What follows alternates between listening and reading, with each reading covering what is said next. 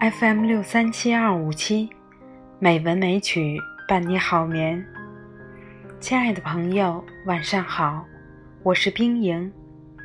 今天是二零一七年九月二日，欢迎您收听《美文美曲》第一千零四十八期节目。人到中年，不少人。都会生出些许岁月如梭、时光不再的感慨。是的，人到中年，人生旅途过半，蕴含着多少辛酸，多少风雨，多少沧桑。可是，人到中年，你又会拥有一种历经磨难的智慧。一种领悟人生的通达，一种安分执中的情怀。著名散文家梁实秋说：“中年的妙趣，在于相当的认识人生，认识自己，从而做自己想做的事，享受自己所能享受的生活。”今天。冰莹带朋友们一起来体味一下笔下的中年吧。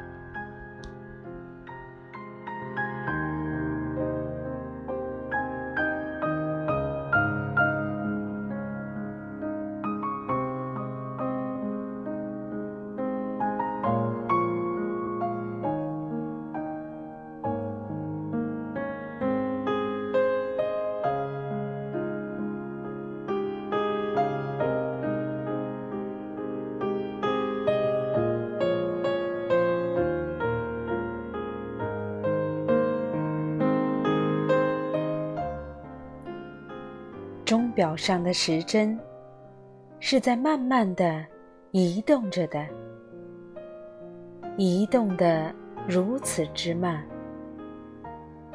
使你几乎感觉不到它的移动。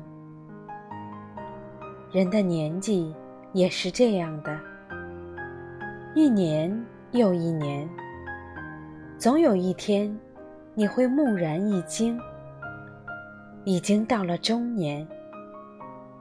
到这时候，大概有两件事使你不能不注意。讣文不断的来，有些性急的朋友已经先走一步，很煞风景。同时，又会忽然觉得一大批一大批的青年小伙子在你眼前出现。从前，也不知是在什么地方藏着的。如今，一齐在你眼前摇晃，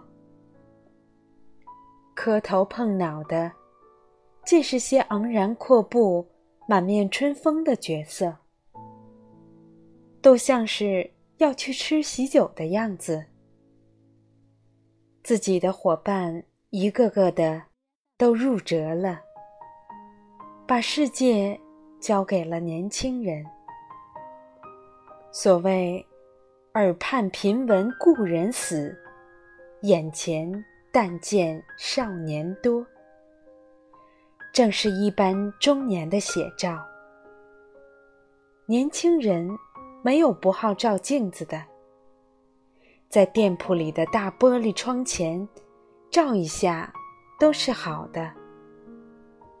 总觉得大致上还有几分姿色，这顾影自怜的习惯逐渐消失，以至于有一天偶然揽镜，突然发现额上刻了横纹，那线条是鲜明而有力，像是吴道子的纯菜描，心想。那是抬头纹，可是低头也还是那样。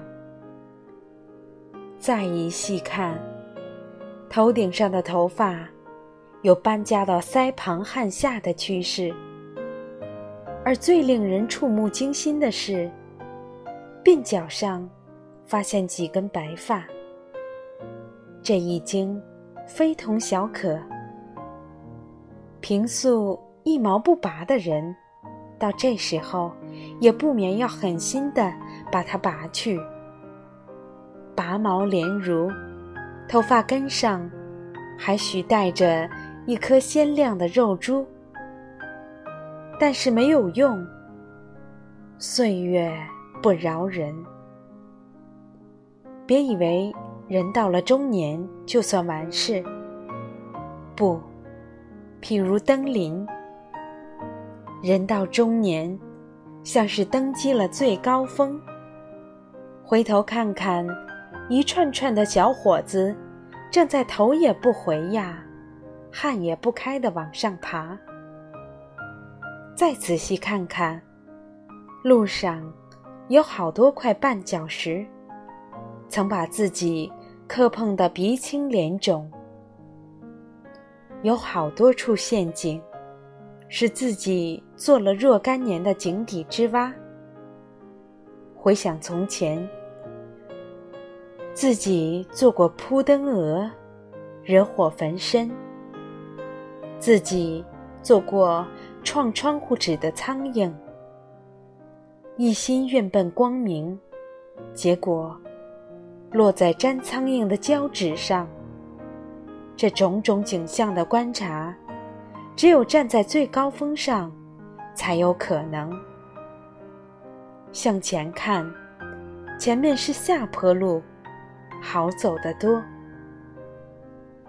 施耐庵《水浒》序云：“人生三十未娶，不应再娶；四十未逝，不应再试。”其实，娶事都是小事，不娶不是也罢。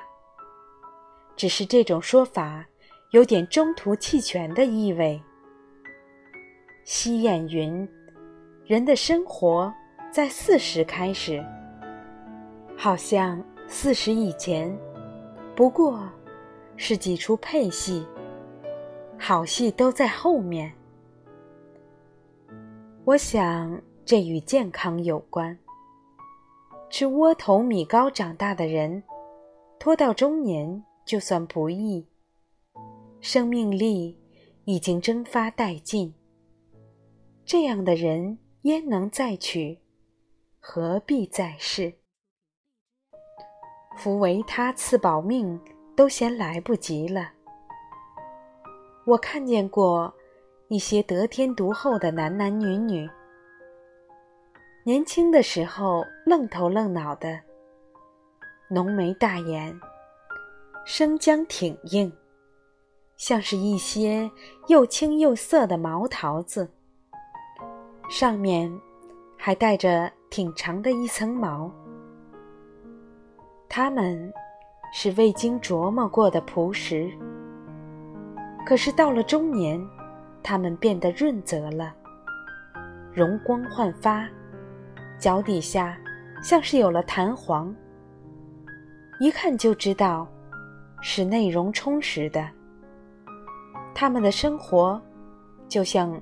在饮窖藏多年的陈酿，浓而劳烈。对于他们，中年没有悲哀，四十开始生活不算晚。问题是在“生活”二字如何诠释？如果年届不惑，在学习溜冰、踢毽子、放风筝，偷闲学少年。那自然有如秋行春令，有些勉强。半老徐娘留着刘海儿，躲在茅房里穿高跟鞋，当做踩高跷般的练习走路，那也是惨事。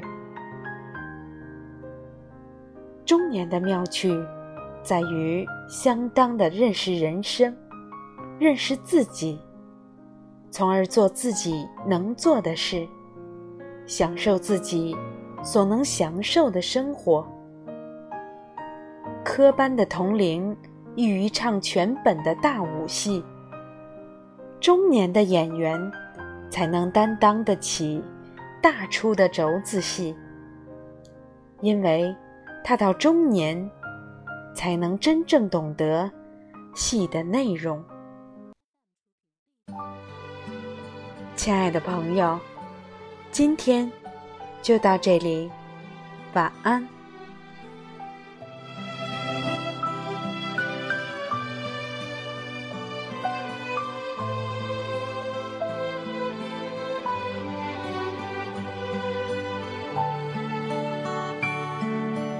偶尔在镜子里面，旧时光和我相遇。那片远远的天空，炉火映红的暖冬。大雁飞过秋天的海面，看。着奔跑的童年，赤着脚的快乐，只不过是仓皇的一转眼。他手中的口琴唱的歌，唤醒台湾的耳朵。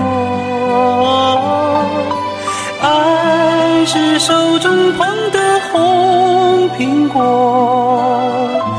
那年夏天，他微笑着不说。